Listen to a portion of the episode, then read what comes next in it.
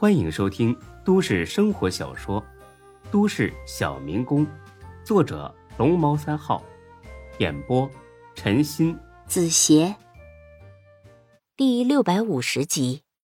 毫无意外的，也正如周所两口子预料的那样，听到这个消息后，高勇一下子慌了，又怂又慌，真怂真慌，没半点假装的成分，因为高勇很怕。这个道理呢，他很明白，自己现在拥有的这一切，想得到很不容易，但要失去，却很简单。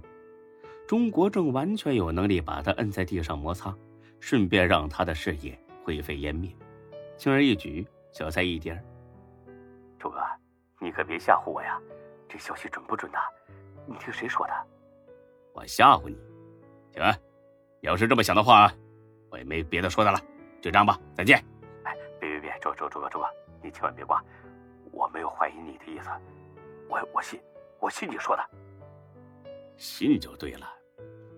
我说高勇啊，你这次是真的摊上大事了，钟局长可就这么一个闺女啊，宝贝的不得了，你让人打他，这倒不是最可怕的，就你平时干的那些事儿，要是这一次被一起发了出来，这辈子就在牢里过吧，我看你这回呀是彻底完了。周哥，你得救我呀！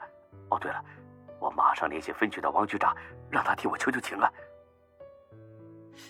你是猪脑子呀你呀！王局长从一开始就说了，这事儿别牵扯他。现在找他不是找骂吗？啊！再说事情到了这一步，他还能帮得上忙吗？他还敢帮忙吗？哎呀，这这那怎么办呢？我们不能，就是。坐以待毙吧。哎，说什么呢？什么叫我们呢？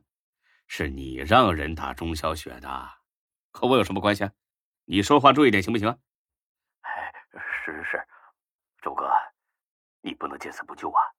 你得帮我想办法呀，不然我真的就完了。哎呀，所以说我这个人呢，就是心太软。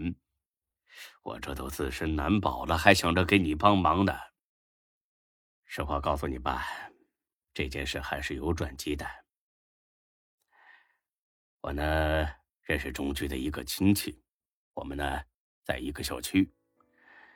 我好说歹说，他才答应帮你说和说和。但是空着手去，也没什么诚意啊。人家这是给你办事儿呢，你不得？高勇何其精明啊！立马就听懂了，周哥，你放心，这个交给我，你把这亲戚的联系方式给我，我这就派人给他送过去。人家不想跟你有直接接触，把钱给我办，我转交给他。这，怎么，怕我昧下你的钱呢？那行，那你自己办。哎，别别别，听你的，全都听你的，我这就给你转过去。不，我呢？只要现金。哦，对对对，不能留下痕迹。那我马上让人给你送过去。呃，这个周哥，你觉得多少钱合适啊？是啊，这也是个问题。太少了吧，没什么诚意；太多了吧，领导未必敢收。嗯，我想想啊，我看十万差不多。高勇呢？毫不犹豫答应了，别说十万，就是一百万、一千万，他也得拿呀。他甚至在心里呢，感谢起中局，好人呢，这么大的官竟然这么好打发，大好人。没问题，周团，我马上派人过去。对了，这种事知道的人越少越好，你还是自己来吧。哎，好，你等我，我这就去。挂了电话，他两口子那叫一高兴。怎么样，老周？我说的没错吧？高勇绝对会乖乖给掏钱的。嗯，算你猜对一回。哎，我可告诉你啊，这事别往外传。我有那么傻吗？那你明天一早就去办卡，然后尽快送出去。行。半个小时之后，高勇来了。周所呢没让他进屋，而是在楼梯拐角碰面了。高勇呢递过一个包，沉甸甸的，绝对不止十万块。数目不对吧？这是多少啊？二十万，怎么多了？不是说好十万吗？周哥，您这是替我办事呢，我当然得谢谢您呐。这钱呢，一半是给钟局长的，另一半呢是给您那个亲戚的。我不能让你们白忙活，是不是？周所心里那叫一个美！哎呦，一个电话就赚了这么多钱，简直跟做梦似的。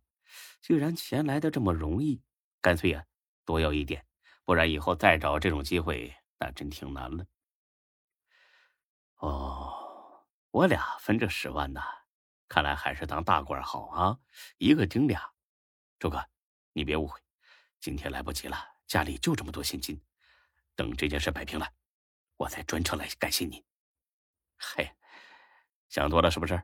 我不是这意思啊。行了，你回去等我信儿吧，我估计问题不大。那个那个亲戚什么时候去钟局长那儿啊？今晚吗？今晚人家有事儿，走不开，明天一早去。那行，那我回去等着，一有消息您马上通知我。嗯，回去吧。慢点开车啊！哎，好。看着高勇点头还要离开，周所那叫一个爽。董事长是吧？有钱是吧？一年比我一辈子挣的还多是吧？现在还不是乖乖的向我低头了吗？瞧你那怂样！哎，权力带来的快感真是太美妙了，比高潮呢都让人欲罢不能。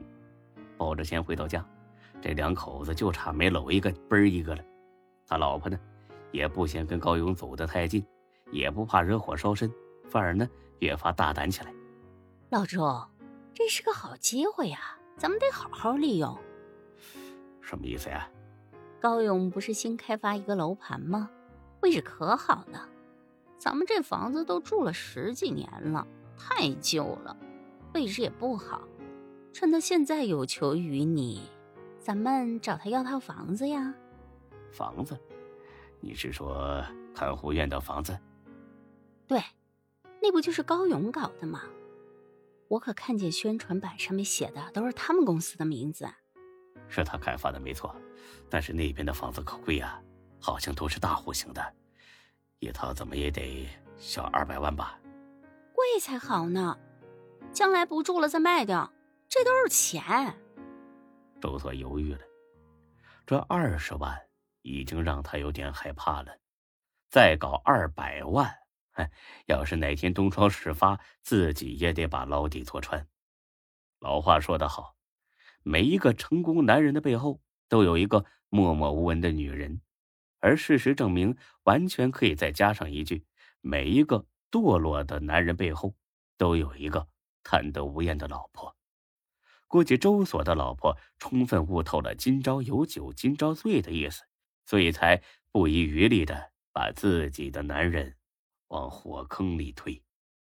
哎呀，你别想了，我那要，错过了这村就没这店了。